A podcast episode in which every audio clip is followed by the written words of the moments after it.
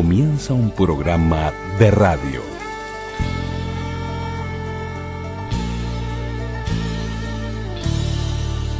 Un programa de radio. Un programa de radio. Radioactividades. Radioactividades.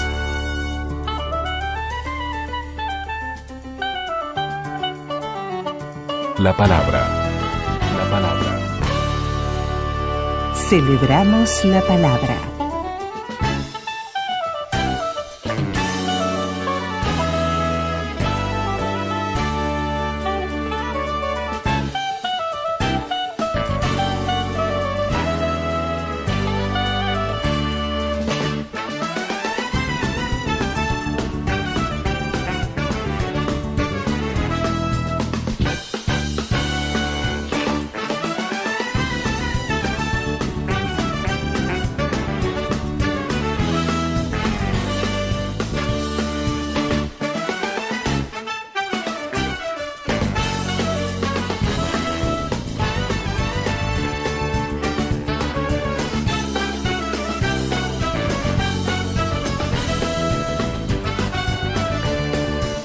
Comenzamos el programa de sábado con Manu Chao.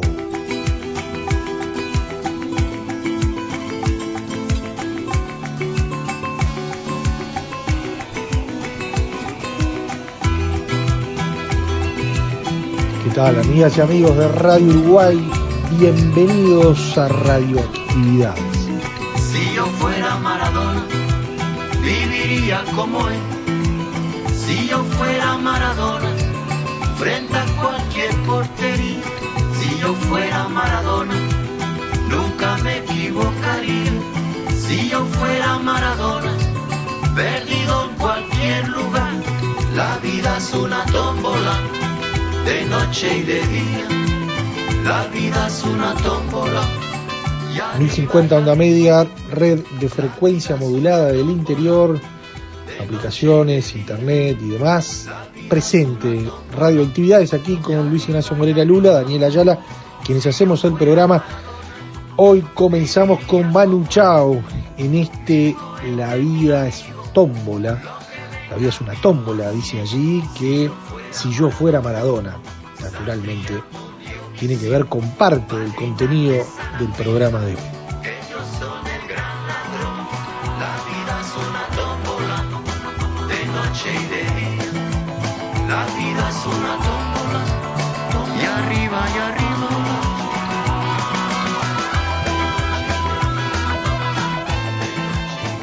Y porque en realidad traemos a Maradona en el impacto, en el, en el fallecimiento de este ídolo futbolístico, polémico como siempre fue. Nosotros nos vamos a entrar en la valoración de algunos aspectos de Maradona, no tenemos por qué hacerlo, simplemente aquí lo traemos al recuerdo a través de lo que ha sido su producción vinculada a la radio.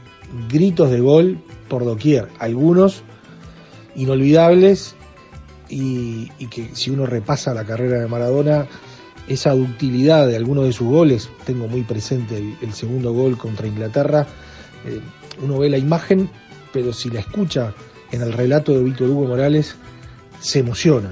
La emoción es por, por, el, por la voz humana, la emoción es por, por el relato, por los, los miles de colores, de gamas de colores, los la infinita gama de colores que da un relato de fútbol, de un gol como ese, y que Víctor Hugo lo inmortalizó, por decirlo de alguna manera, y le dio ese condimento real de una imagen, eh, de una jugada increíble, única, pero que, que, sin ese relato de gol no, no, es, no vale tanto, por lo menos para nosotros eh, la emoción va por, por ese relato.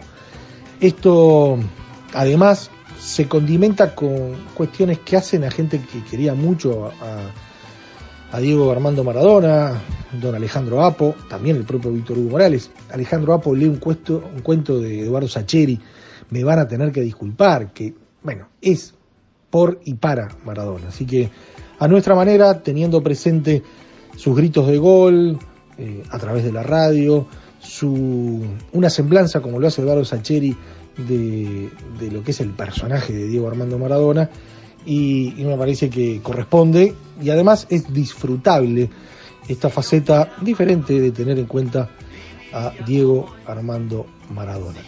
Pero además vamos a tener un contrapunto allí de, de humoristas, de Luis Guarnerio y de Roberto Capablanca. Roberto Capablanca, nacido en la Argentina, que después fue un uruguayo, como varios uruguayos se transforman en argentinos, en este caso argentino en uruguayo, y hay ejemplos diversos en, todas las actividades, pero en las actividades artísticas y, en lo que tiene que ver también con, la radio en sí, hay varios ejemplos, ¿no? Eso de, de ser rioplatense, gente que, incluso desarrolla prácticamente toda la carrera del otro lado o de este lado, o si no, que comparten esa, esa, esa cuestión de ser ídolos de un lado y del otro y de haber tenido vasta trayectoria de un lado y del otro. Hay miles de ejemplos. Ese es el menú de radioactividades de hoy, que esperemos les guste. Seguimos escuchando a Manu Chao. La vida es una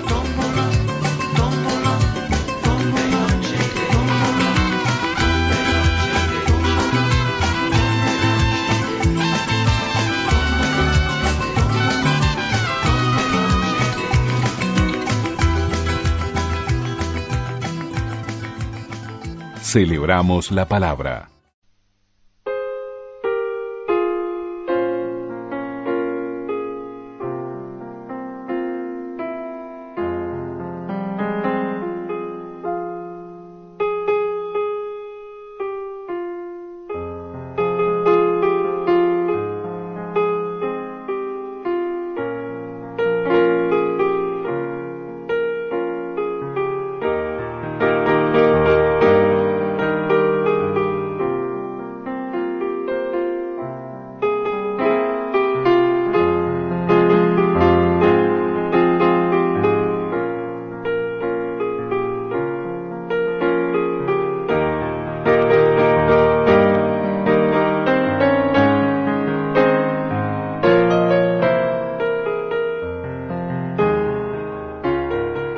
Alejandro Apo, lee de Eduardo Sacheri, me van a tener que disculpar.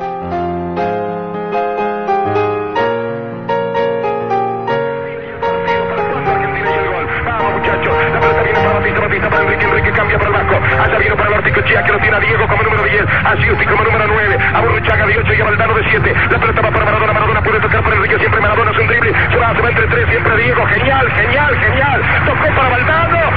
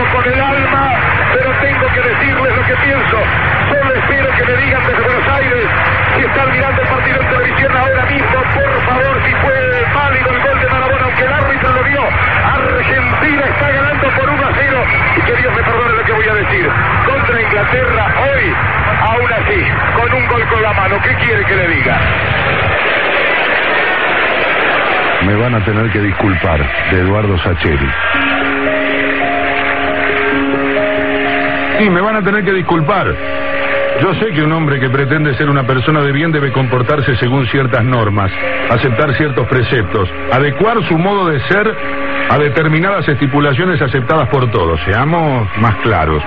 Si uno quiere ser un tipo coherente debe medir su conducta y la de sus semejantes, siempre con la misma e idéntica vara. No puede hacer excepciones, pues de lo contrario bastardea su juicio ético, su conciencia crítica, su criterio legítimo. Uno no puede andar por la vida reprobando a sus rivales y disculpando a sus amigos por el solo hecho de serlo. Tampoco soy tan ingenuo como para suponer que uno es capaz de sustraerse a sus afectos y a sus pasiones, que uno tiene la idoneidad como para sacrificarlos en el altar de una imparcialidad impoluta. Digamos que uno va por ahí intentando no apartarse demasiado del camino debido, tratando de que los amores y los odios no le trastoquen irremediablemente la lógica. Pero me van a tener que disculpar, señores. Hay un tipo con el que no puedo, y ojo, que lo intento, me digo, no puede haber excepciones, no, no debe haberlas. Y la disculpa que requiero de ustedes es todavía mayor porque el tipo del que hablo no es un benefactor de la humanidad, ni un santo varón, ni un valiente guerrero que ha consolidado la integridad de mi patria. No, nada de eso. El tipo tiene una actividad mucho menos importante, mucho menos trascendente, mucho más profana. Le voy adelantando que el tipo es un deportista, imagínense, señores. Llevo escritas 263 palabras hablando del criterio ético y sus limitaciones y todo por un simple caballero que se gana la vida pateando una pelota. Ustedes podrán decirme que eso vuelve mi actitud todavía más reprobable, tal vez tengan razón. Tal vez por eso he iniciado estas líneas disculpándome. No obstante, y aunque tengo perfectamente claras esas cosas, no puedo cambiar mi actitud. Sigo siendo incapaz de juzgarlo con la misma vara con la que juzgo al resto de los seres humanos. Y ojo que no solo no es un pobre muchacho saturado de virtudes, tiene muchos defectos. Tiene tal vez tantos defectos como quien escribe estas líneas o como el que más.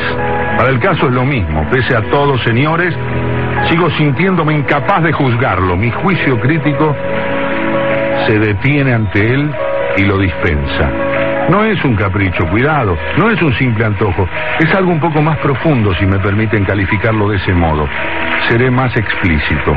Yo lo disculpo porque siento que le debo algo y le debo algo y sé que no tengo forma de pagárselo. O tal vez esta sea la peculiar moneda que he encontrado para pagarle. Digamos que mi deuda haya tranquilidad, sosiego en este hábito de evitar siempre cualquier eventual reproche. Él no lo sabe, cuidado. Así que mi pago es absolutamente anónimo. Como anónima es la deuda que con él conservo. Digamos que él no sabe que le debo e ignora los ingentes esfuerzos que yo hago una vez y otra para pagarle.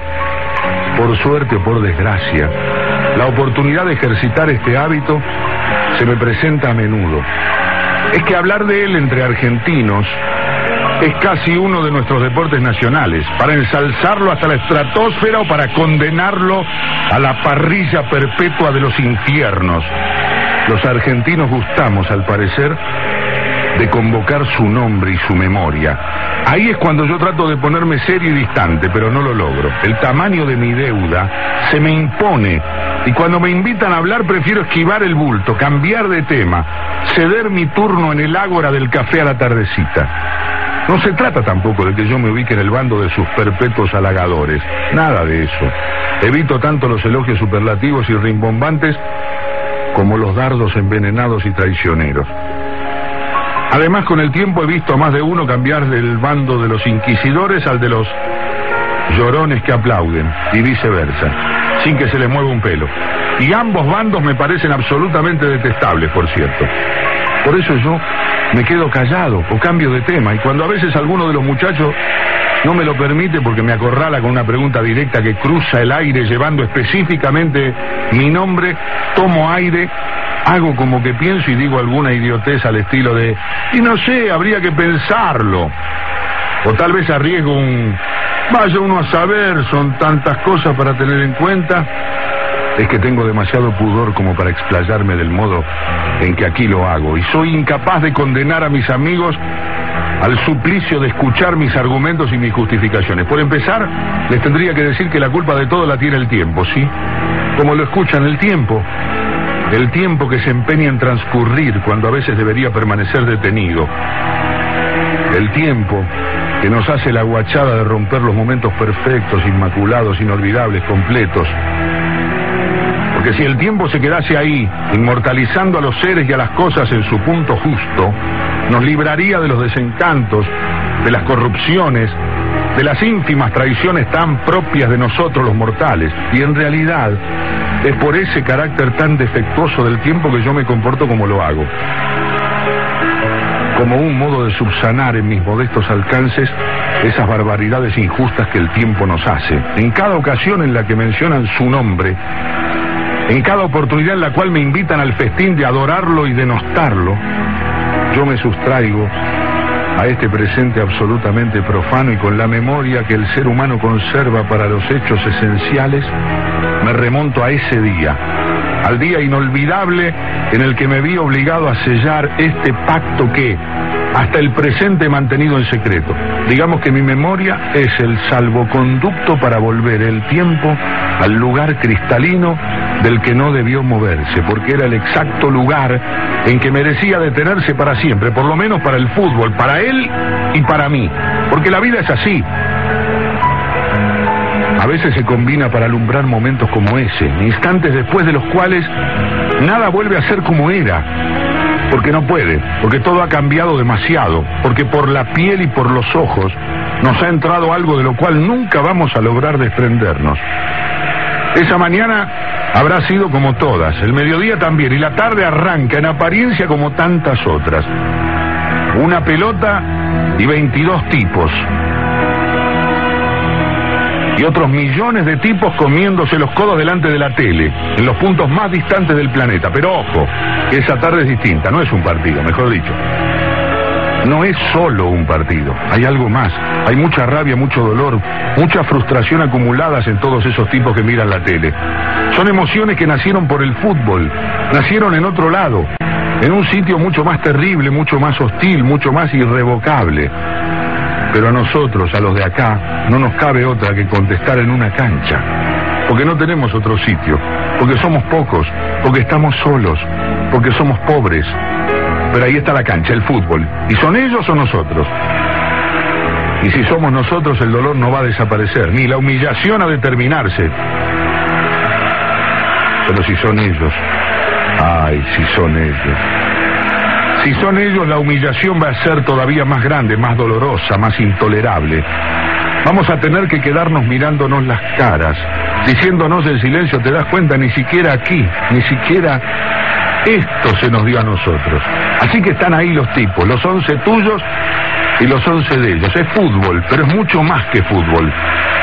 Porque cuatro años es muy poco como para que te amaine el dolor y se te apacigüe la rabia.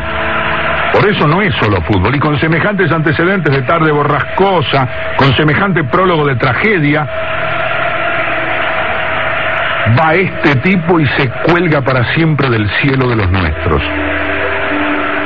Porque se planta enfrente de los contrarios y los humilla, porque los roba, porque delante de sus ojos los afana y aunque sea, les devuelve ese afano por el otro, por el más grande, por el infinitamente más enorme y ultrajante, porque aunque nada cambie, allá están ellos, en sus casas y en sus calles y en sus pubs, queriéndose comer las pantallas de pura rabia, de pura impotencia de que el tipo salga corriendo mirando de reojito al árbitro que se compra el paquete y marca el medio.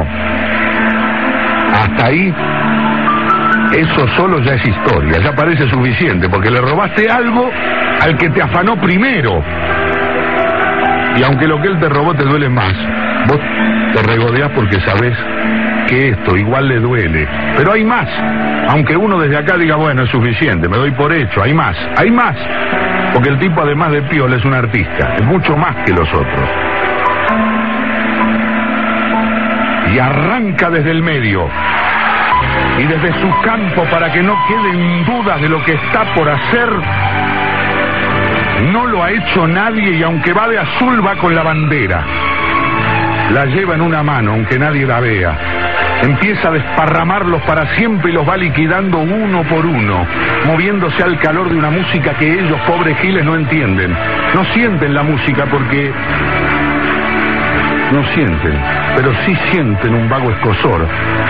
Algo que les dice que se les viene la noche y el tipo sigue adelante para que empiecen a poder creerlo, para que no se lo olviden nunca, para que allá lejos los tipos dejen la cerveza y cualquier otra cosa que tengan en la mano, para que se queden con la boca abierta y la expresión de tontos pensando que no, que no va a suceder, que alguno lo va a parar, que ese morochito vestido de azul y de argentino no va a entrar al área con la bola mansita a su merced, que alguien va a hacer algo antes que le amague al arquero y lo sortee por fuera.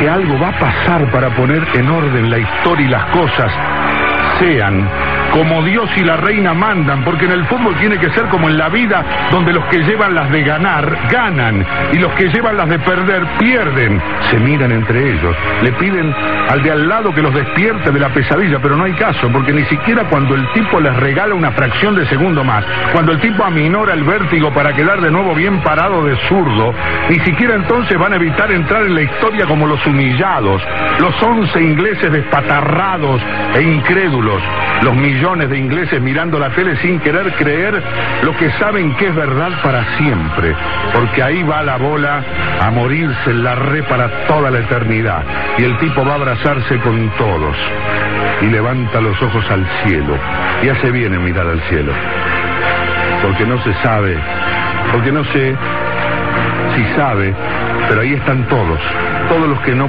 pueden mirarlo por la tele ni comerse los codos, porque el afano estaba bien, pero era poco, porque el afano de ellos era demasiado grande, así que faltaba humillarlos por las buenas, inmortalizarlos para cada ocasión en que ese gol volviese a verse una vez y otra vez y para siempre en cada rincón del mundo, ellos volviendo a verse una y mil veces hasta el cansancio en las repeticiones incrédulas, ellos pasmados, ellos llegando tarde al cruce, ellos viéndolo todo desde el piso, ellos hundiéndose definitivamente en la derrota, en la derrota pequeña y futbolera y absoluta y eterna e inolvidable. Así que señores, lo lamento, pero no me jodan con que lo mida con la misma vara con la que supone debo juzgar a los demás mortales, porque yo le debo esos dos goles a Inglaterra. Y el único modo que tengo de agradecérselo es dejarlo en paz con sus cosas. Porque ya que el tiempo cometió la estupidez de seguir transcurriendo, ya que optó por acumular un montón de presentes vulgares encima de ese presente perfecto, al menos yo debo tener la honestidad de recordarlo para toda la vida. Yo conservo el deber de la memoria. Diego, tiene Maradona, Maradona tocando bárbaro para Giusti, Giusti puede cambiar para Vasco, Argentina llenando la cancha de fútbol, qué lástima Vasco, que no pudiste alcanzar esa pelota, 8 minutos 40 segundos, hay lateral favorable a Inglaterra, tiene que hacerlo desde la derecha, Gary Steven jugando la pelota para Rey, Argentina le está ganando a Inglaterra por 1 a 0, 9 minutos del segundo tiempo, y Argentina en vez de replegarse, se queda en la mitad de la cancha haciendo pata ancha y jugando más en el territorio inglés. La pelota para por Samson, Samson en dirección a Bersley, Bersley que toca pero marca firme Cuchufo, saca la pelota Cuchufo, Cuchufo para Enrique, Enrique engancha, le va a tocar para Diego, ahí la tiene Maradona, lo marcan dos, pisa la pelota Maradona, arranca por la derecha el genio del fútbol mundial, y deja el centro va a tocar para Borruchaga siempre Maradona, genio, genio, genio, ta, ta, ta,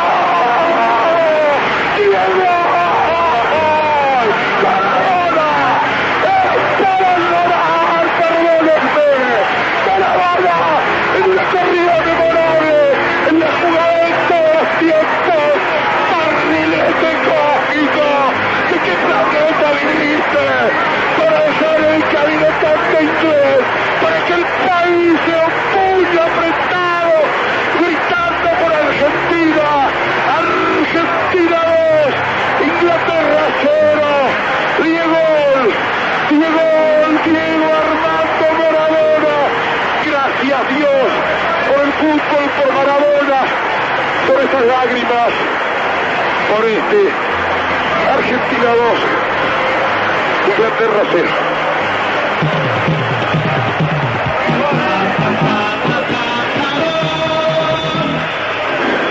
Y este es el relato incomparable por Argentina del mejor de Víctor Hugo. Aguantate un cacho, Víctor Hugo, dale. El mejor gol del campeonato. Bórralo de la mano.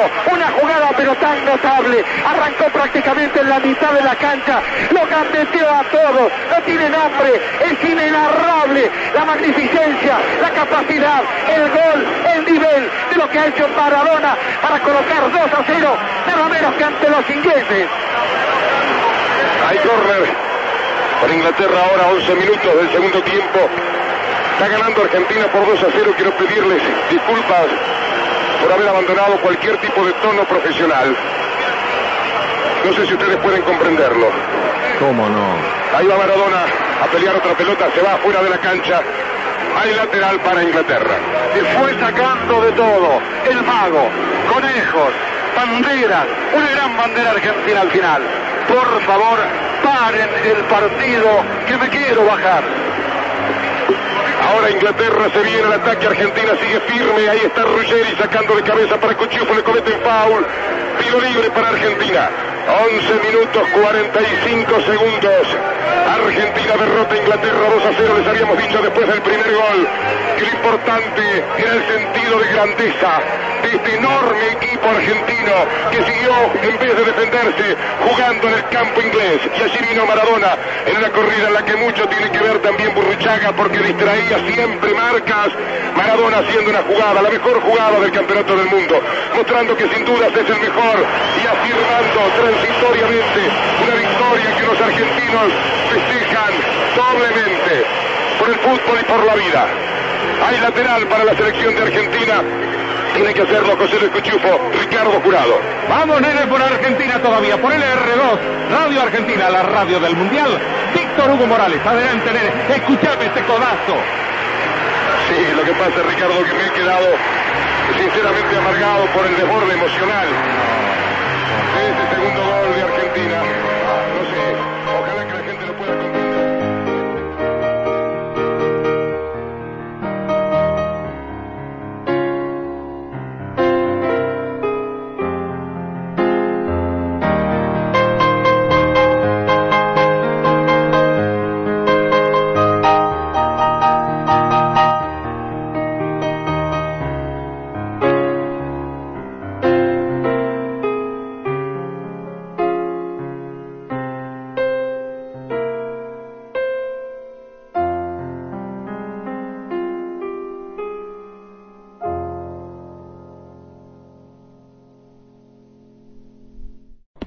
Facebook, Radioactividades, Radioactividades, Twitter, arroba reactividades.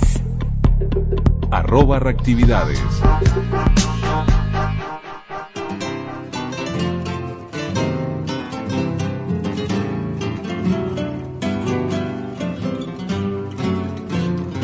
Cuando estés en la vereda y te fiche un bacanazo. Y ahora en Radioactividades. Vamos a un personaje del humor, nacido en Canelones, con un perfil propio, un hombre de la radio, del carnaval, de los tablados, del teatro, de la televisión. Luis Guarnerio en Radioactividad.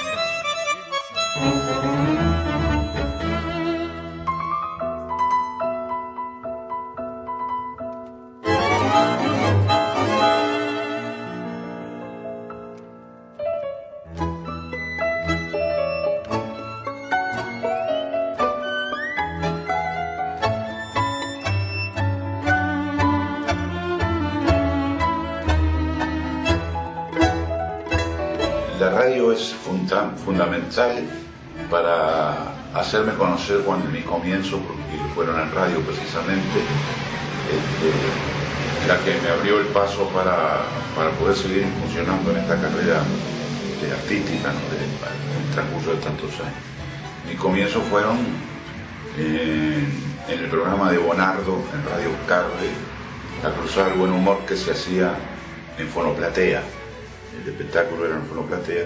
Entonces yo fui presentado por un señor conocido de Leonardo y, hice una prueba y bueno, y quedé incorporado al elenco que componían ya Navidad, Pimentel, Carlos Duval, Coalla, Lupe Cruz y otros artistas. Y bueno, después de, tener esa primera intervención en radio, proseguí después en El Espectador, me llamaron por parte de Dante Ortiz, que era conocido de nosotros en la, en la Radio Carver, pasó a Radio Espectador y comencé a actuar en un programa que llamó La Gaceta Sideral, que escribía Paco Amaral también con un elenco este, formado por Julián Moretti, Dante Ortiz, Pimentel, Nubel Espino, eh, Juan Carlos Galván, eh, Hugo Ferrari en el piano, para hacer un programa que tuvo mucha, mucha recesión y, se mantuvo mucho tiempo el programa. Después en el espectador hice otro, otro tipo de programa también, eh, campeonato mundial que se llamaba Hotel Tun, tercer piso, que lo escribía Julio César Castro y también lo ayudaba este, en, colaboración con él, lo ayudaba, mejor dicho, este también. Escribía parte del libreto Ma- Maneco Flores Mora.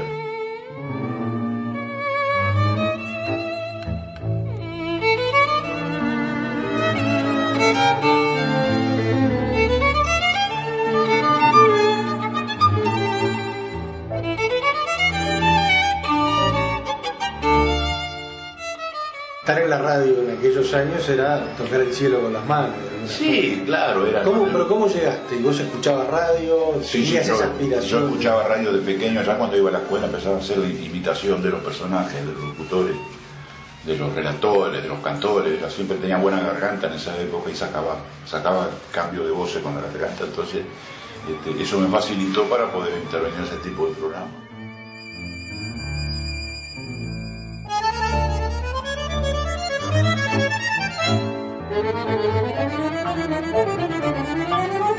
¿Vos te acordás que imitabas? Que... Sí, sí, me acuerdo, sí, sí, yo te digo, los personajes que imitaba, sí, yo imitaba a Carlos Solé, imitaba a, HL, a Corney, a Julio César Fernández, al informativista de Radio de Mar de Feo, al de Radio Colonia, y algunas voces que aparecían en algunos programas, que claro, había tantos programas en radio en esa época, no existía la televisión, que más o menos cuando había alguna voz que, que más o menos yo la podía sacar, entonces hacía el cambio de voz y decía, iba presentando los personajes. Señoras y señores, tengan todos ustedes muy buenas tardes. La radio del Mundial transmitiendo directamente de su cabina instalada en el palco de la prensa, en las escalinatas del Palacio Legislativo, la gran final por la Copa Libertadores, entre el equipo del gobierno y el equipo de la oposición. El público que llega en los camiones con cacerolas, ollas, que baten, palmas, panfletos, pidiendo reclamos salariales, los viejitos sentados con el culo al aire esperando que salga la ley de pasividades y la rendición de cuentas. El público amorotonado en los costados. Tremenda expectativa, señores y señores. Penetra el conjunto del gobierno que va a estar integrado de la siguiente manera a la torre. Informa cigarrillo, marca legislación, lo mejor que hay para una interpelación. En el arco, debajo de los palos, bajo jugar Marchesano. En la defensa, Juan Vicente Querido y en el Fondo Monetario Internacional, el ministro Servino. La Liga Media con Jorge Valle, Hugo Fernández Faingo por el medio y Enrique Tarigo. José Pedro Gaviani, Pacheco Areco que llegó del Paraguay. Con el 9, un pibe que mucho promete, Julio María. Con el 10, un hombre que no sabemos si va a estar todo el partido. Sea que dentro de poco se va para el exterior,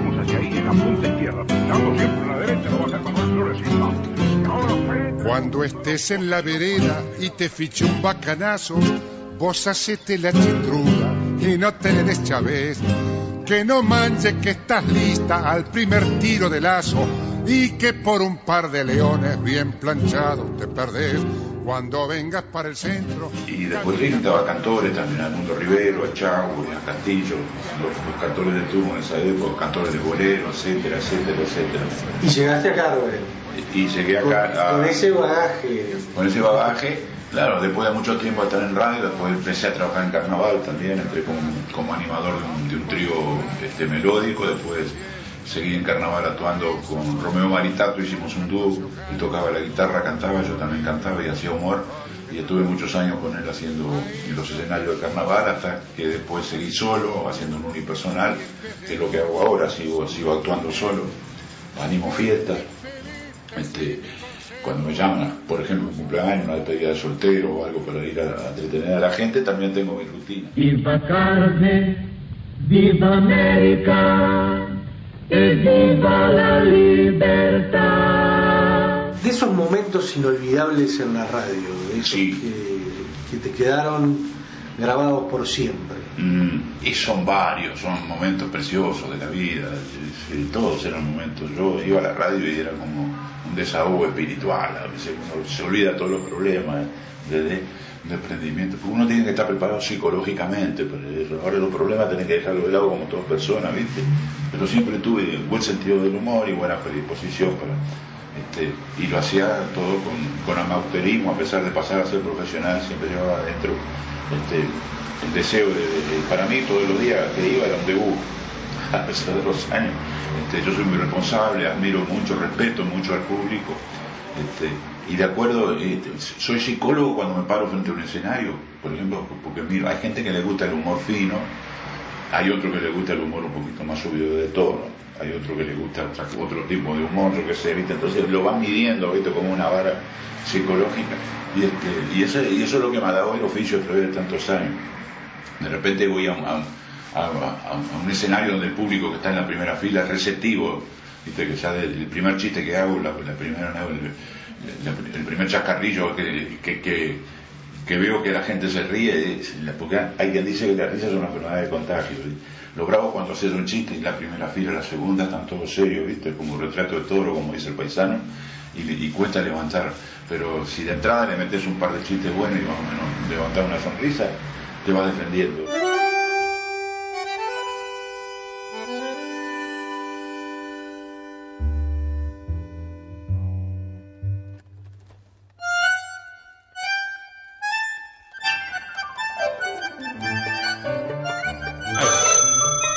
Hola. Ah, ¿me da con el cirujano? Mm, sí, ¿qué deseaba? No corte, por favor. Otra llamada más. Hola, hola. ¿Qué, eh, eh, ¿Quién habla? Ah, este... Ah, estoy hablando con el servicio de inteligencia. ¿Eh? ¿Eh? ¿Eh? Hola, hola. Este, hablo con la familia García Pérez.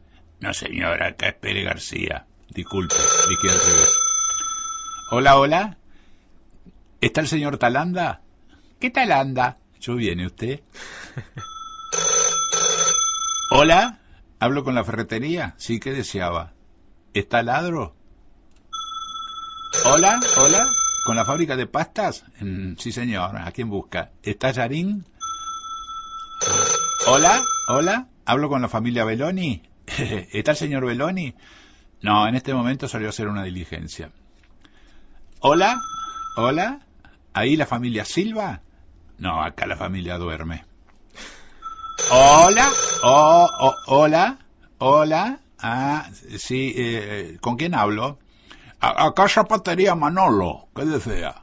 Ah, perdón, me equivoqué de número. Ah, no importa, trájalos que por eso los cambiamos.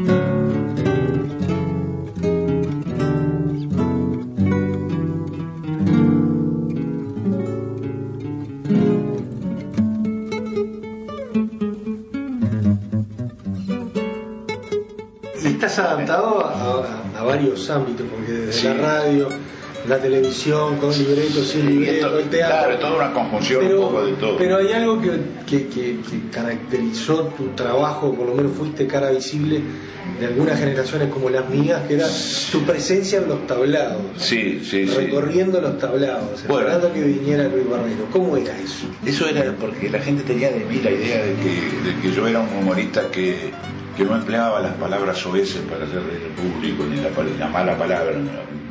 Hoy en día la escuchamos a cualquier hora, se terminó el horario profesional menor, al diablo. Pero, este, pero no es eso, pero yo nunca me finqué a, buscar el, humor así de barato, chabacano, no. traté de hacer reír con más o menos una medida, ¿eh? balanceando el humor. Y eso fue lo que la gente más o menos este, me lo hace entender diciendo que, que gusta mucho del tipo de humor mío, que, yo qué sé, todos tenemos un- algo distinto. Y esa es la satisfacción más grande que tengo.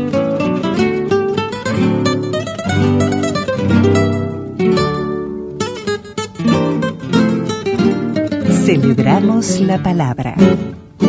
Y ahora en Radioactividades tenemos presente a Roberto Capablanca.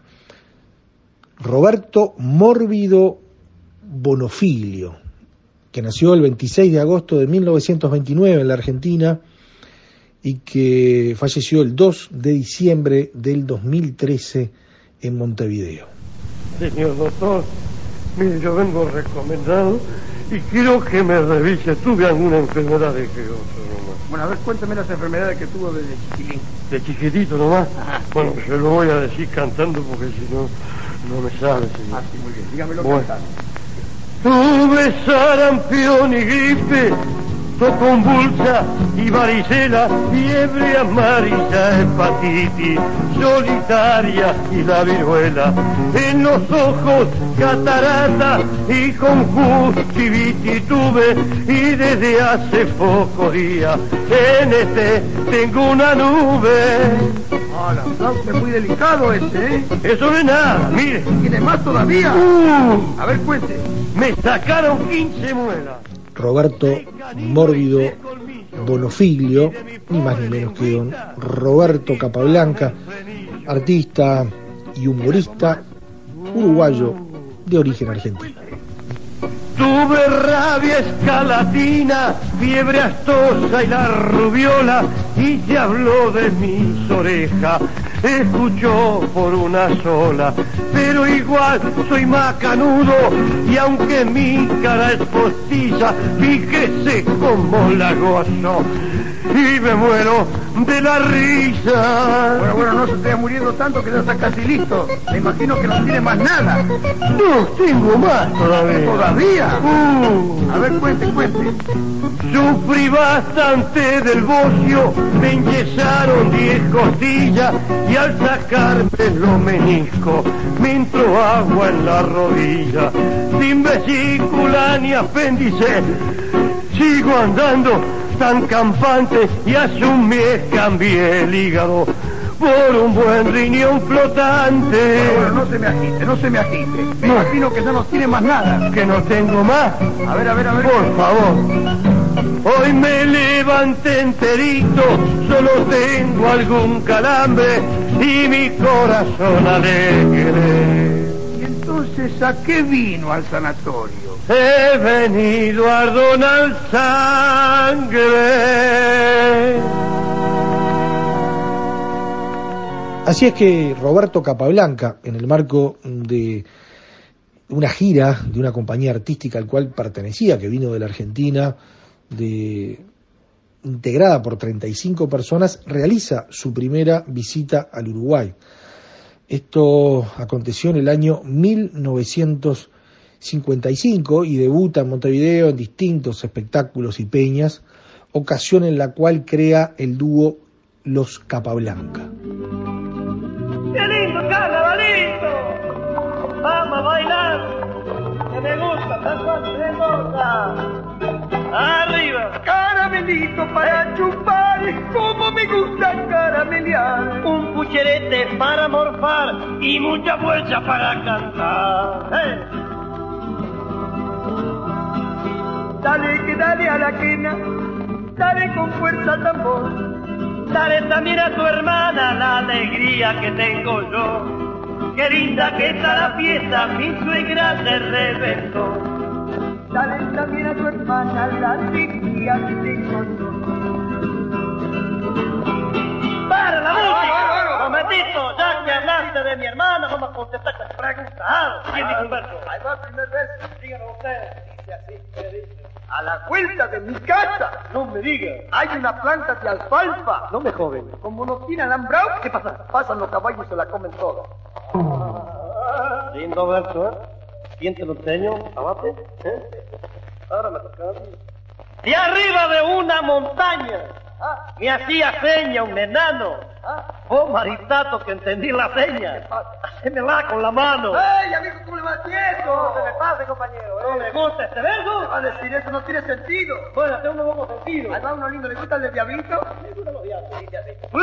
Un diablo se casó a un pozo. No me digas. Otro diablo lo sacó. Vino otro diablo y le dijo. ¿Qué pasó? ¿Cómo diablo se cayó? Y así me chino falta un diablo ahí. Tanto diablo junto. Bueno,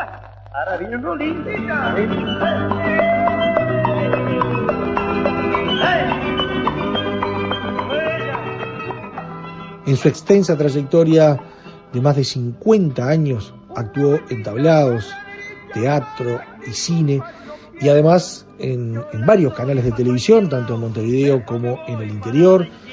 Perteneció al grupo de precursores de la televisión y fue uno de los pioneros que inauguró en Montevideo Saeta Televisión Canal 10, pero también estuvo en el show de mediodía durante más de 10 años, en otros programas como La Cantina, que se emitía por Canal 4, Monte Carlo Televisión, y además en radio, porque fue también un hombre de radio, trabajó para Radio Nacional, CX30 y últimamente lo había hecho en los últimos años de, su vida en Galaxia FM, siempre con distintos programas de perfil humorístico. El casamiento va a ser de rock y raya. Y la joda es mucha carne para los pueblos. Pero vamos a cantar.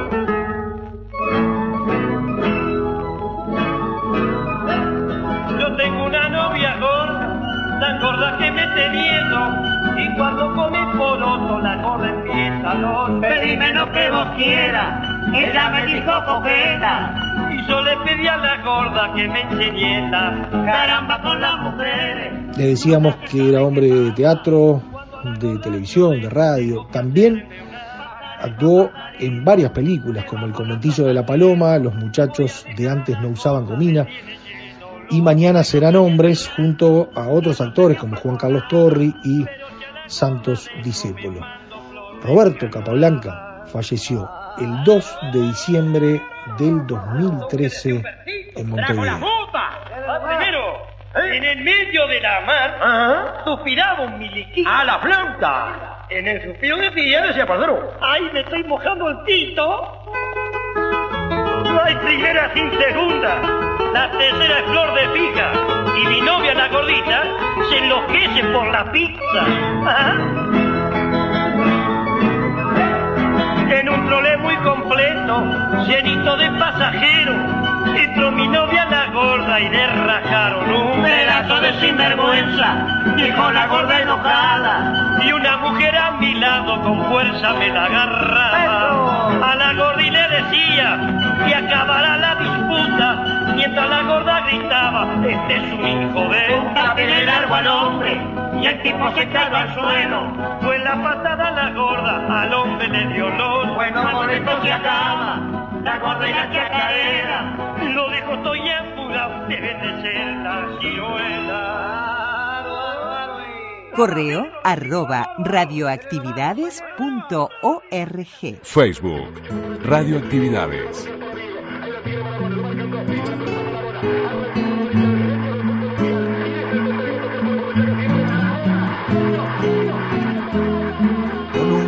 De lisos crotos, esperando por el bondi. De Fiorito a Paternal, las pisadas, las rabonas, son los chiches que los viejos. Y terminamos el programa de hoy con La Guardia Hereje para verte gambetear. Y en la villa se juntaban los pendejos para verte gambetear del riachuelo para el mundo, desde el cielo hasta el infierno. Patadas en catalán llaman a Diva manguearle milagros a San Genaro. Porque entrabas a jugar y se juntaron y la camorra para verte gambetear 30 millones de negros transpirando en tu remera. Esperemos les haya gustado la propuesta de hoy, en donde Alejandro Apo presente leyendo un cuento de Alejandro Sacheri. Me van a tener que disculpar, esto motivado por el recuerdo a Diego Armando Maradona desde lo que significó su personaje, aquí descrito muy bien por Eduardo Sacheri, y bueno, la sal y pimienta de los goles, que son goles de Maradona vividos desde el relato de radio.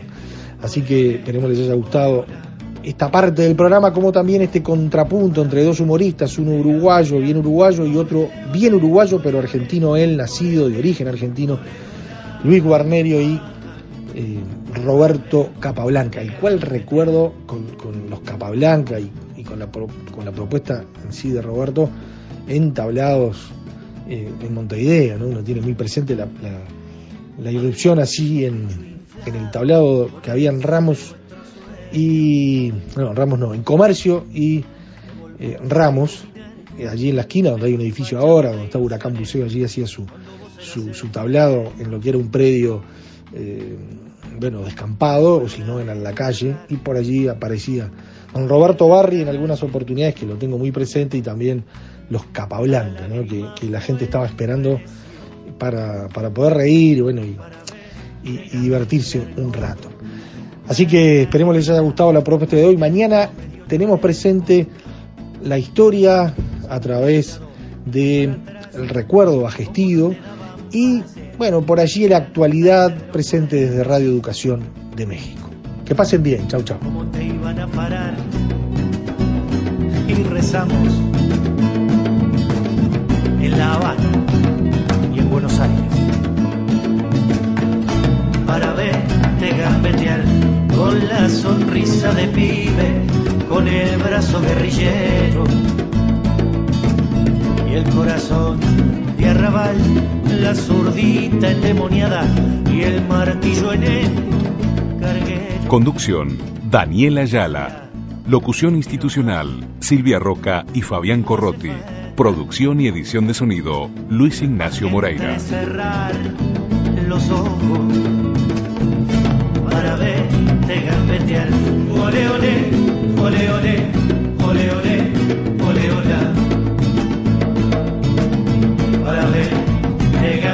gambetear. Ole, ole,